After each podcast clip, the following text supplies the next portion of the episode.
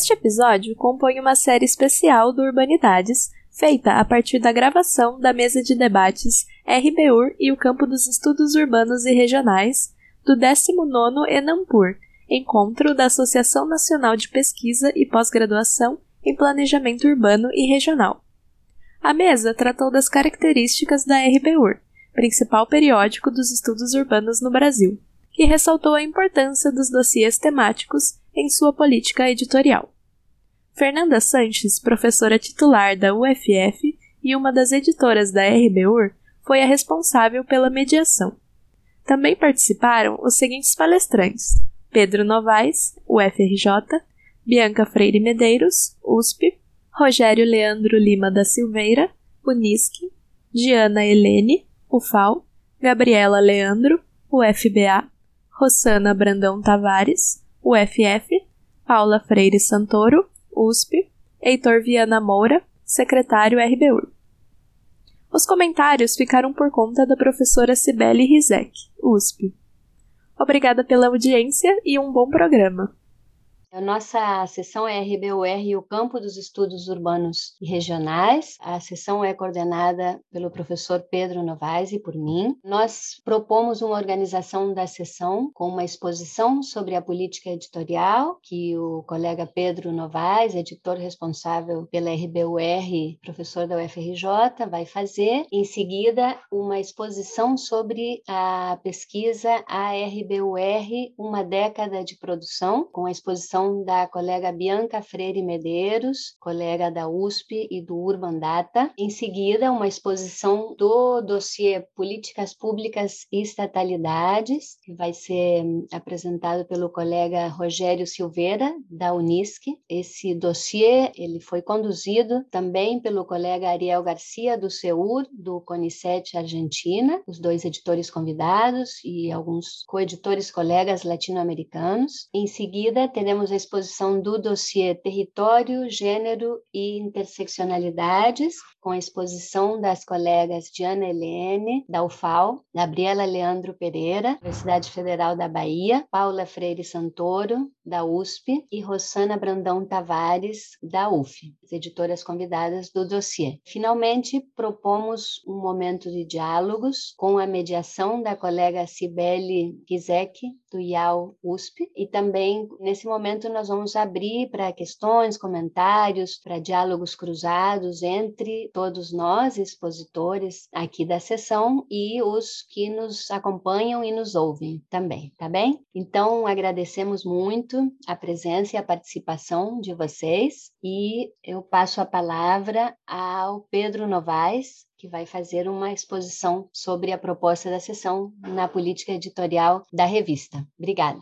Bom dia a todos, obrigado pela presença. Na verdade, eu fiquei de fazer uma exposição que, de certa maneira, explica a ementa que nós definimos para a sessão. Em outras palavras, Fernanda e eu, nessa sessão especial, nós temos um papel bem secundário, o centro da exposição, e o Heitor também devo acrescentar, Fernanda, Heitor e eu, o Heitor é o secretário executivo da revista, temos um papel secundário, cabendo aos nossos, digamos assim, convidados, né? Paula, Gaia, Diana, Rossana, Rogério e também o Ariel, que não pôde estar presente, o papel principal, né? digamos assim, a Bianca, esqueci, perdão, sendo, de certa maneira, apoiados ou confrontados pela Cibele. Bem, agradecemos de coração aos colegas que aqui estão. O nosso título, a construção da emenda, melhor dizendo, ela centra-se, digamos assim, num dilema que nós nos colocamos, ou pelo menos que nos apareceu, quando convidados para editores da revista. Qual o papel da revista no campo? Cada vez mais nos vimos confrontados com políticas eh, de agências indexadoras que dão à revista um caráter que poderíamos dizer passivo. A revista e aí vem a primeira das alegorias, na expressão da Fernanda, né? a revista espelha o campo. Então, a revista teria um papel basicamente passivo de servir de reflexo né, para aquilo que se produz no campo. Por outro lado, imaginamos que a revista também eventualmente funcionaria. A gente sabe que a revista é, ao mesmo tempo, todas essas coisas, né? mas funciona também como uma vitrine, né? uma espécie de parâmetro, conjunto de parâmetros, modelos pelos quais o campo é orientado, toma por referência. E nós achávamos que essas visões eram, em maior ou menor grau, relativamente passivas, né? E imaginávamos que a revista deveria ter um papel ativo, pautando o campo, né? Até porque nós também imaginamos que há uma inércia muito grande no campo. Isso a gente, inclusive, percebe, como editores, a gente percebe pela reincidência de um mesmo tema, de um mesmo assunto, trabalhado por ângulos inúmeros, alguns assuntos que são, de certa maneira, já parecem esgotados. Daí imaginamos que, se no primeiro caso a revista é um espelho, e no segundo ela pode ser pensada como uma vitrine, né? tínhamos que encontrar um termo para chamar atenção para o seu aspecto não apenas dinâmico, mas fortalecedor ou estimulador da dinâmica do campo. Os dois painéis sobre os nossos dossiês temáticos foram trazidos para cá com esse sentido. A revista também teve um papel passivo no que diz respeito ao trabalho que vai ser apresentado pelo Urban Data. Nós recebemos a proposta e topamos, a diretoria apoiou e temos então um estudo dos poucos, não são muitos estudos que uma revista acadêmica como a nossa recebe. É algo que nós dependemos realmente da iniciativa do campo. Em suma, eu encerro por aqui. Fiquei de falar pouco, espero ter falado dentro do meu limite. A ideia é a gente ver nas apresentações elementos que movimentam o campo e pensar se é mesmo esse o papel que se espera da revista. Muito obrigado a todos. Fernanda. Obrigada, Pedro. Gostaria então de passar a palavra à colega Bianca Freire Medeiros, que vai fazer a exposição do estudo da pesquisa RBUR Uma Década de Produção. Obrigada, Bianca. Bom dia a todas, pessoas presentes, todas as pessoas que vão nos assistir depois no YouTube e eventualmente as pessoas que vão nos escutar, porque a ideia é que depois a gente faça aqui, eu vou falar um pouquinho disso, uma versão podcast dessa mesa. Faz sentido a gente começar explicando um pouco do próprio Urban Data. Agora em março a gente conseguiu colocar nosso site no ar depois de um trabalho enorme, muitos anos. E aí, Bruno, você pode descer um pouquinho para a gente mostrar. A gente sempre tem aqui as notícias, inclusive a nossa participação na Enampu. Essa minha fala, na verdade, ela tem uma complementação hoje à tarde. A gente está num ST e aí Diego Peralta e Luma vão apresentar, vão debater, vão expor o nosso relatório, que também foi escrito pelo Apoia na Mão. Né? Tudo no Bandata é sempre um trabalho, fruto de um trabalho de equipe, e isso tem muito a ver com a própria origem e pela figura que foi a fundadora desse projeto, nome de muita relevância no campo dos estudos urbanos, sobretudo nos estudos sobre favela carioca, mas não apenas, que é a Alicia Valadares, que faleceu ano passado, e como vocês vão ver, ela é uma presença bem importante aqui no nosso site, na trajetória do Urbandata como um todo. Eu vou passar bem rápido, né, Bruna, por todas essas coisinhas, mas eu queria só mostrar para vocês. O site vocês conseguem acessar se vocês colocarem Urbandata Brasil, Centro de Estudos da Metrópole e tal, vocês chegam via Google, mas também pela própria página do Centro de Estudos da Metrópole, que é onde o Urbandata está alocado. Inicialmente, o projeto, quando foi fundado, iníciozinho lá dos anos 90, quando eu fui uma das bolsistas de iniciação científica, né, da primeira equipe, ele estava alocado no IUPERJ, hoje ESP, UERJ. Teve muito tempo de financiamento por várias agências, sobretudo CNPq. Depois houve uma fase, vamos dizer assim, de decadência, entre aspas, né? mas devido,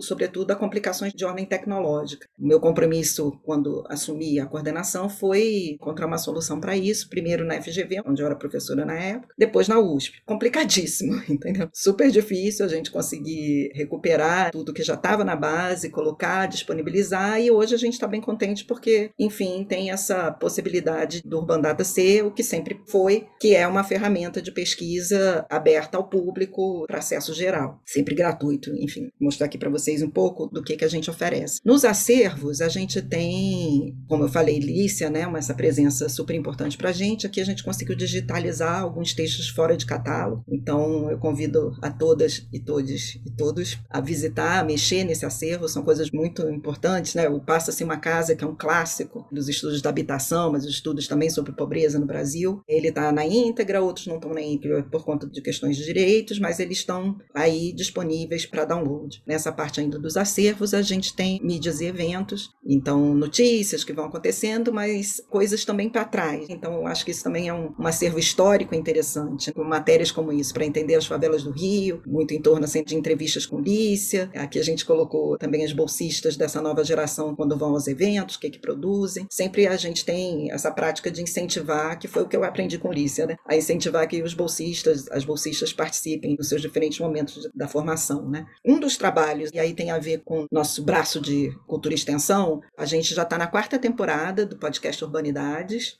Nosso último episódio é o 69, né, que vocês estão vendo aí, Dentro e Fora das Prisões, sobre as facções, e está super interessante. Mas tem de tudo, né? Gostaria aqui de destacar e convidar justamente esse número 65, o episódio 65, que dá conta, e está muito, muito bom, do dossiê Gênero, Território e Interseccionalidades, né? Então a gente teve o prazer de receber as organizadoras do dossiê, que nos brindaram com uma conversa muito estimulante. A gente também produziu Sobrevivências, que é uma outra, uma série que é um, uma outra pegada, mas que pretende dar conta desse novo público que chega à universidade, sobretudo a USP, que foi a última universidade pública até a política de cotas, né, de PPI. Então a gente conta um pouco dessas histórias a partir de personagens, né, estudantes em diferentes momentos também das suas trajetórias, tá? É super bonito, deu muito trabalho de fazer. Um dos critérios de indexação que a gente usa na nossa base é esse critério das áreas temáticas, né? Esse foi um trabalho de organização do campo, feito lá no início dos anos 90, com os especialistas do campo, então Machado da Silva, Alba Zaluá, Pedro Geiger, né, Maurício Abreu, que nos ajudaram a chegar a 25 áreas temáticas. Nesses últimos anos, a gente reviu essas áreas temáticas, acrescentando outras 10 áreas temáticas, também na consulta com, com especialistas do campo. Elas pretendem, então, ser alguma coisa que organiza para além dos campos disciplinares. Então, essas temáticas que elas justamente são transversais às disciplinas. Vamos voltar aí um pouco, mas elas têm um nível de generalização mais alto que o das palavras-chave. Então, elas são, de fato, organizadoras de grandes temas. Alguns já muito consolidados, como o caso do planejamento urbano mesmo, mas a gente tem coisas mais... Só um pouquinho, Bruno, por favor. Como a área temática Novas Tecnologias e Meio Urbano, por exemplo. Né? Todo esse vocabulário, esse campo semântico das, das cidades inteligentes, né? dos aplicativos, das redes telemáticas, tudo isso está contemplado nessa área temática Novas Tecnologias e Meio Urbano. É claro que é, isso tudo só faz sentido se a gente pensar uma maneira da pesquisa bibliográfica de disponibilizar esse acervo que a gente tem, que está longe de esgotar, claro, né? o campo dos estudos urbanos no Brasil, mas que tem né, uma quantidade expressiva de referências que estão organizadas, classificadas justamente a partir desses critérios, para além dos indexadores que as bibliotecas em geral usam, mas também a área temática, a referência espacial, a referência temporal, e a disciplina, né? E além do sexo dos autores, que foi uma coisa que a gente instituiu mais recentemente. Então a gente pode fazer por palavra ou expressão, por autor, por título, mas aqui fica sempre ao lado, vamos pegar o planejamento urbano, que eu sei que é uma área, né, cara, a quem está assistindo. Então a gente pode pegar por essa disciplina, por esse campo do conhecimento, que corresponde a essa divisão própria da CAPES e do CNPq, mas a gente pode fazer isso cruzando com outras variáveis, produções em periódicos, por exemplo. E aí a gente vai fazendo os filtros. Ontem a gente fez uma oficina muito legal a convite de um colega, Rafael Gonçalves, da PUC do Rio. A gente fez uma oficina com o um grupo de pesquisa deles. Aí a gente passou bem devagarzinho por cada coisa. Não é o propósito aqui. Estou só situando vocês para um convite mesmo, né? Para que vocês descubram mais da base e possam entender como é que a gente usou esses critérios para fazer esse panorama da revista. Outra intenção desse projeto é que também ele passe a ser mais e mais colaborativo a partir da produção, do registro da produção, inserção na base, das suas próprias produções pelos autores e autoras. Então, também o convite aqui para que vocês insiram seus artigos, as suas dissertações, as suas teses e passem a fazer parte desse grande acervo. Faz um cadastro e é um experimento interessante também, como que a gente situa as nossas próprias produções num contexto maior que esse das áreas temáticas. E a gente trabalha com uma classificação em até cinco áreas temáticas. Vai se produzindo também, a depender de que momento da carreira a gente está, um certo panorama do que que nos nossos interesses de pesquisa perdura e o que que vai, né, que é, o que é mais pontual assim. Então, também fica para vocês aqui o convite. Bom, o que a gente propôs para a diretoria da revista, a gente produziu esse relatório. Eu, obviamente, não vou recuperá-lo na íntegra, né? Ele está aí para qualquer pessoa que tiver interesse em ler com mais vagar. Mas a gente tinha basicamente cinco objetivos, que era identificar e interpretar as continuidades e rupturas temáticas, trabalhando com uma década a revista. Tem uma década para trás a gente não dá conta dela, né? Então, talvez numa parceria parceria próxima, e aí cobrindo todo o espectro da revista. E a gente foi até 2020. O dossiê, por exemplo, de gênero não entrou. Mas a gente tinha essa, a identificar e interpretar as continuidades temáticas, as rupturas, pontuar os territórios empíricos, a partir desse trabalho que a gente faz da referência espacial, examinar a distribuição disciplinar e institucional dos autores e autoras,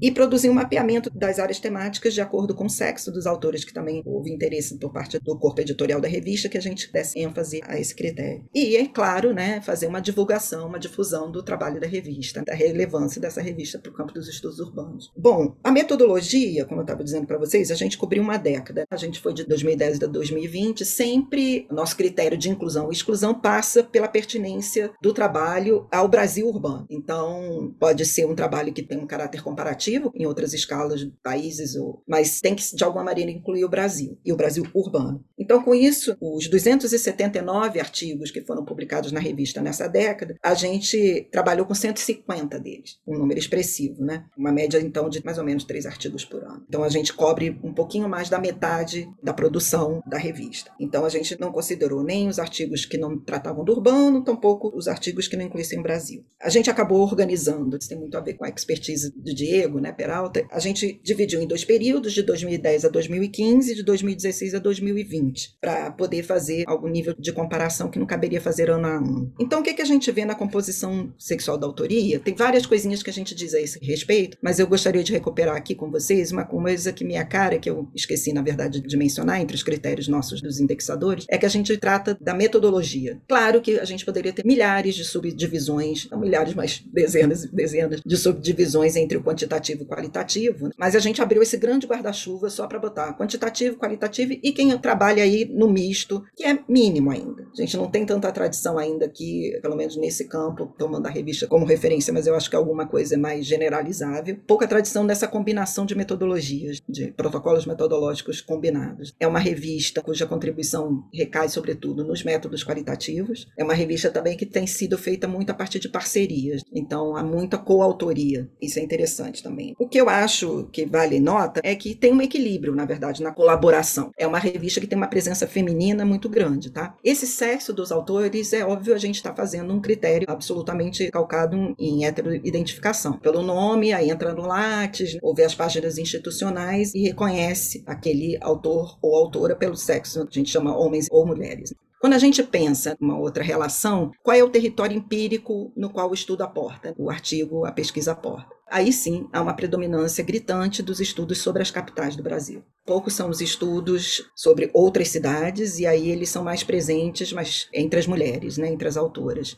A gente não tem uma inferência sobre isso, a gente não fez um trabalho de caso a caso, vendo a que se referem esses trabalhos, mas a gente vê no caso mais geral, a gente está escrevendo, produzindo agora um levantamento grande sobre teses e dissertações sobre São Paulo, e a gente vê que muito dos trabalhos, tendo como referência espacial outros municípios do estado de São Paulo, tem a ver com a presença de campos universitários em outras cidades. Então, é impressionante como a gente vê São Carlos, por exemplo, aparecendo em uma série de pesquisas em diversas áreas do conhecimento. Existe uma coincidência evidente entre o estabelecimento da universidade ali e o interesse por aquela realidade empírica. Né? Esse seria um exame interessante. Ficou também aí a proposta de que venham estudos tentar decifrar esse enigma. Bom, a gente tem, como estou falando aqui para vocês, esse trabalho forte que a gente faz com a classificação desses recortes espaciais, e aí a gente vê que não é só também uma questão de um privilegiamento das capitais, mas também da região sudeste. A gente tem uma queda nessa segunda metade, 2016 a 2020, 2020, decai essa sobre-representação do Sudeste, mas ela ainda é bastante significativa. E aí também tem a ver, mais uma vez, onde estão situados esses autores e autoras institucionalmente. É uma representação maior de autoria justamente do Sudeste. Então vai se reproduzir também, não à toa, na própria parte da pesquisa. Acho que a gente pode mostrar o quadro 2, Bruno. Aqui, isso que eu acabei de dizer, né? A gente tem uma presença forte da USP nos dois períodos, né? Ela decresce no segundo período. Mais interessante seria justamente pegar para trás também e ver como é que essas coisas se alternam. Você vê que ainda é muito, muito concentrado em algumas poucas instituições. Poderia desdobrar também se outras, mas era isso, era uma, uma, uma, umazinha, né? Eu tô passando rápido, gente, para voltar depois no que parecer mais interessante para o debate, tá? As áreas temáticas, eu acho que é um dos indexadores mais interessantes, justamente para a gente pensar também em relação relação às próprias disciplinas. Aqui a gente está vendo recortes temporais, é um trabalho difícil de fazer de classificação também, porque uma parte dos trabalhos não são explícitos com relação aos seus arcos temporais. Mas a gente trabalha, tenta ir localizando, e aí também tem um trabalho de leitura mesmo da íntegra do trabalho. Mas a maior parte da revista ela está dedicada, pelo menos nessa década, aos trabalhos do tempo presente. Então, há pouca reflexão que vai dar conta de recortes mais históricos, de arcos temporais mais longos ou de comparativos de períodos. Só vou aproveitar um minuto para dizer muito obrigada a toda a equipe do Bandata. São muitos bolsistas, muitos colaboradores, pessoas que trabalham de forma, muitos voluntariamente. Então, muito obrigada e muito obrigada pelo convite, pessoal.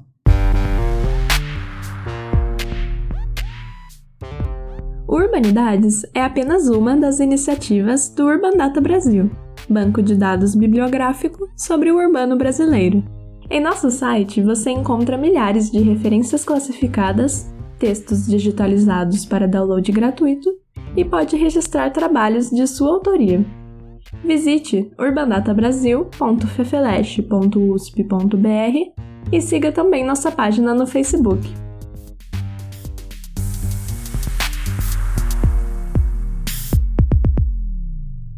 Muito obrigada, Bianca. Vamos retomar logo mais no debate. Obrigada. Passo a palavra aqui para o nosso colega Rogério Silveira, que, junto com o colega Ariel Garcia, é responsável pela editoria, editor convidado do dossiê temático Políticas Públicas e Estatalidades. Obrigada, Rogério. Te passo a palavra. Obrigado, Fernanda. Obrigado, Pedro, pelo convite. Satisfação estar aqui com vocês nessa sessão tão importante para a nossa revista e para a área. Eu vou apresentar aqui uma espécie assim, de uma síntese da caminhada da produção desse dossiê provavelmente vai começar agora a ser publicado pela RBU. O dossiê temático, então, né, políticas públicas e estatalidades, Estado como agente de mudança social na, América Latina, esse é o título do dossiê, e nós recebemos, então, a missão aí dos editores-chefes da RBU, Pedro e Fernanda, eu e Ariel, então, convidamos outros colegas da América Latina que vêm trabalhar com o tema das estatalidades. E então tivemos a grata satisfação de poder contar nessa editoria coletiva, vamos chamar assim, né, com os professores Marcel Tesa,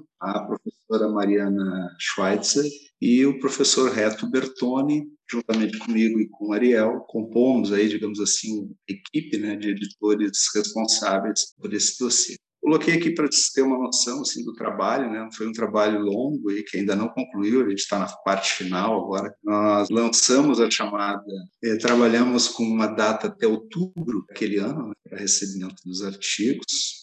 O processo de avaliação foi longo, né? Vocês vão ver na sequência aí, colegas de vários países, os tempos necessários para avaliar os artigos. E agora, no começo desse ano, a gente, então, está no processo de revisão, de edição final desses artigos para começar a publicar os 13 artigos selecionados em junho deste ano. O objetivo principal, pensando a revista e essa preocupação da RBU já de um tempo, né, e reafirmada pela atual comissão editorial, aprofundar, ampliar a internacionalização da revista, especialmente no âmbito da América Latina, né, junto a pesquisadores, programas de pós-graduação que discutam, produzam no campo do planejamento urbano regional, em especial. Né? Então, foi esse o principal objetivo Daí a necessidade também que a gente achou de convidar colegas de outros países da América Latina para nos ajudar na formulação da chamada, para também poder contar com eles na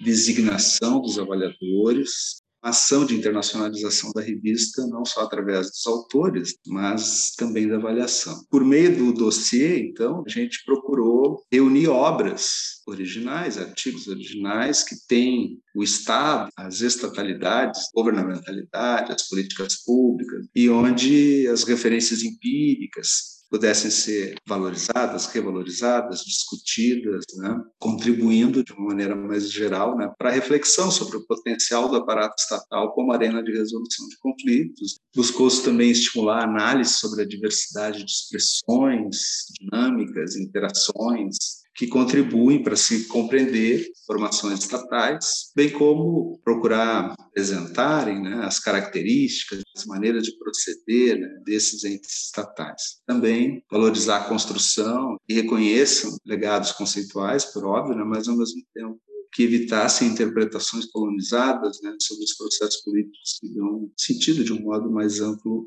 ao Estado. Na chamada do dossiê, nós procuramos listar, digamos assim, alguns pontos que nos pareceu importante, de modo a estimular o recebimento de artigos de uma maneira ou outra, pudessem dar conta desses pontos, sobretudo artigos que enriquecessem né, o debate sobre o conceito de Estado na América Latina, com relações internas de poder, também se buscou atrair artigos, digamos assim, né, que discutissem no sentido de dependência e subdesenvolvimento, atenção diante dos fluxos econômicos e políticos desterritorializados, mas também globais, e as limitações e possibilidades de gerar transformações no âmbito do sistema capitalista. Textos que investissem em dispositivos de intervenção presentes ou pretéritos de natureza nacional, em especial a promoção e garantia dos direitos sociais. Então, esse, de um modo geral, para vocês terem uma noção, era o escopo né, da chamada dos artigos. Nós tivemos um número bastante significativo de artigos, foram 62, destes, numa pré-avaliação dos editores convidados para organizar este dossiê, rejeitamos 18, e os demais, os 44 que passaram por essa primeira avaliação, seguiram para avaliação externa pelos pares, avaliação a sexo. Desses 44, nós rejeitamos 21. Depois a gente tem, então, alguns artigos que ainda tem um que ainda está em avaliação. Sete deles a gente recomendou a resubmissão por serem temáticas ou abordagens não exatamente vinculadas ao dossiê. Um deles foi aprovado para publicação no fluxo contínuo e 13, então, né, que vão efetivamente compor esse dossiê da RBU. Então, dos 13 artigos aceitos, 10 são de colegas que atuam em instituições brasileiras. Né? Um deles envolve autores e coautores de instituições brasileiras e estrangeiras, e dois, basicamente, de instituições estrangeiras. A nacionalidade dos primeiros autores Alguns dos artigos têm mais de uma autoria, né? E para fins de ilustração, a gente pegou apenas os primeiros autores. Então, dos 13 artigos aceitos, 11 são do Brasil, dois da Argentina. E aqui os pareceristas, né? Se por um lado a gente não recebeu tantos artigos de autores latino-americanos, por outro lado a gente teve um envolvimento muito importante de pesquisadores, né, que atuam em universidades latino-americanas. Então, também foi uma estratégia, me parece acertada nossa, de buscar avaliadores também de vários países aí que nos pudessem, claro, obviamente garantindo aí a familiaridade com os temas dos artigos. Né? Então, nós tivemos 52, 53% dos avaliadores brasileiros, né? em torno aí de quase 25% argentinos, 8% chilenos, 7% uruguaios, 3%, quase 4% portugueses, né? e depois, com menos de 2%, trabalhadores equatorianos, do Reino Unido e da Espanha. Uma espécie de síntese desse processo, especialmente na avaliação minha e do Ariel, né? mas os colegas que participaram né, da editoria também concordam. Né? De alguma maneira, então, nós recebemos muitos artigos de vários países, houve, sem dúvida, um predomínio né, na recepção dos artigos de artigos provenientes do Brasil, escritos na, em português, né, mas também se destaca aí né, a diversidade das instituições acadêmicas de onde provieram os avaliadores. Os artigos aprovados, eles de alguma maneira puderam ser agrupados em dois grandes grupos temáticos, a nosso juízo. Né? O primeiro grupo que praticamente concentrou aí o interesse na discussão conceitual. Então, a maioria, por outro lado, num outro grupo, a maioria dos artigos, né, acabou abordando uma discussão teórica em relação à temática central do dossiê, né, mas usando como recurso de análise de abordagem determinadas políticas públicas setoriais mais específicas, urbanas, ambientais, saneamento, políticas relacionadas a crianças, a juventude. Né? Nós conseguimos esses dois grandes grupos de artigos. E como desafio, nos parece que é preciso né, continuar né, contribuir para a discussão sobre esse estranho aparelho, né, que de alguma maneira a gente pode identificar o Estado latino-americano, utilizando aí os instrumentos conceituais, os textos desse dossiê começam a sugerir. Então, acho que vai muito na linha do que o Pedro há pouco mencionou, né? Esse dossiê, ele, de alguma maneira, ele é, sim, vitrine, ele é espelho, mas ele também tem um papel de motor, de provocação, de proposição, né? de matemática tão cara e tão importante né, no atual contexto em que vivemos. Então, o desafio de, partir do dossiê, discutir as margens porosas do Estado, a, a sua condição como instrumento de transformação, inclusão, discutir o papel do Estado, dos Estados locais, na aproximação e construção da cidadania, né, através da questão das exigências populares. De um modo geral, pensa que os textos, né, eles cumpriram assim, o nosso objetivo enquanto do objetivo temático, digamos assim, né, da chamada. Algumas sugestões né, que o grupo de editores gostaria de trazer para a RBUR, a ideia de manter a estratégia de propor novos dossiês temáticos, convidando pesquisadores latino-americanos, mas aqui nos parece fundamental estreitar as relações com os pesquisadores e colegas latino-americanos, compartilharmos uma mesma região, um mesmo pedaço de mundo, uma perspectiva crítica e de produção do conhecimento para que eles possam participar, né, como editores convidados, contribuindo para a discussão, para a elaboração da chamada, mas principalmente também terem uma participação ativa no processo avaliativo, nos ajudando a escolher, né, a indicar, sugerir nomes de avaliadores das suas redes de relação né, nos vários países onde atuam, porque essa me parece uma estratégia importante para a internacionalização da nossa revista ampliar a divulgação em língua espanhola da RBU junto às comunidades acadêmicas, as redes de pesquisa, acho que produzir material em língua espanhola através das nossas redes sociais da revista, né, do próprio site já tem, né, mas enfim, convidar os pesquisadores latino-americanos para integrar o grupo de avaliadores externos de um modo geral na revista, né, não exatamente para os dossiês, e também, de alguma maneira, a revista vem fazendo isso, né, mas, assim, uma das coisas que os colegas de fora nos dizem, né, que era importante também estar um pouco atento para outras bases internacionais valorizadas por eles, né, na América Latina, no caso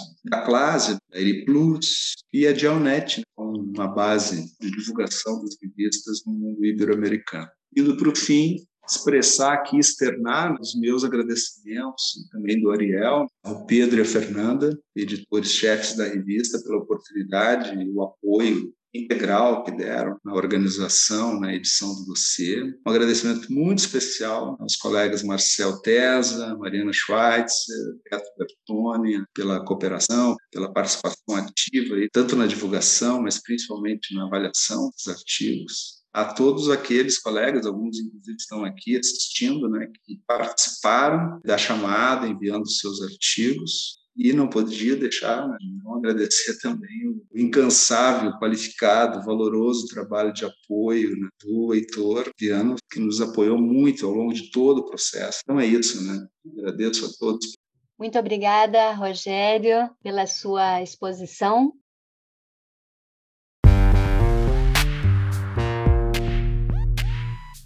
Este episódio foi editado por Vanner Muniz. Urbanidades é produzido pelo Urban Data Brasil, banco de dados bibliográficos sobre o Brasil urbano. O Urban Data está vinculado ao Centro de Estudos da Metrópole e está sediado no Departamento de Sociologia da Universidade de São Paulo. Urbanidades é feito por bolsistas e associados, sob coordenação da professora Bianca Freire Medeiros. Visite a página do Urbanidades no Instagram e a página do Urbandata no Facebook.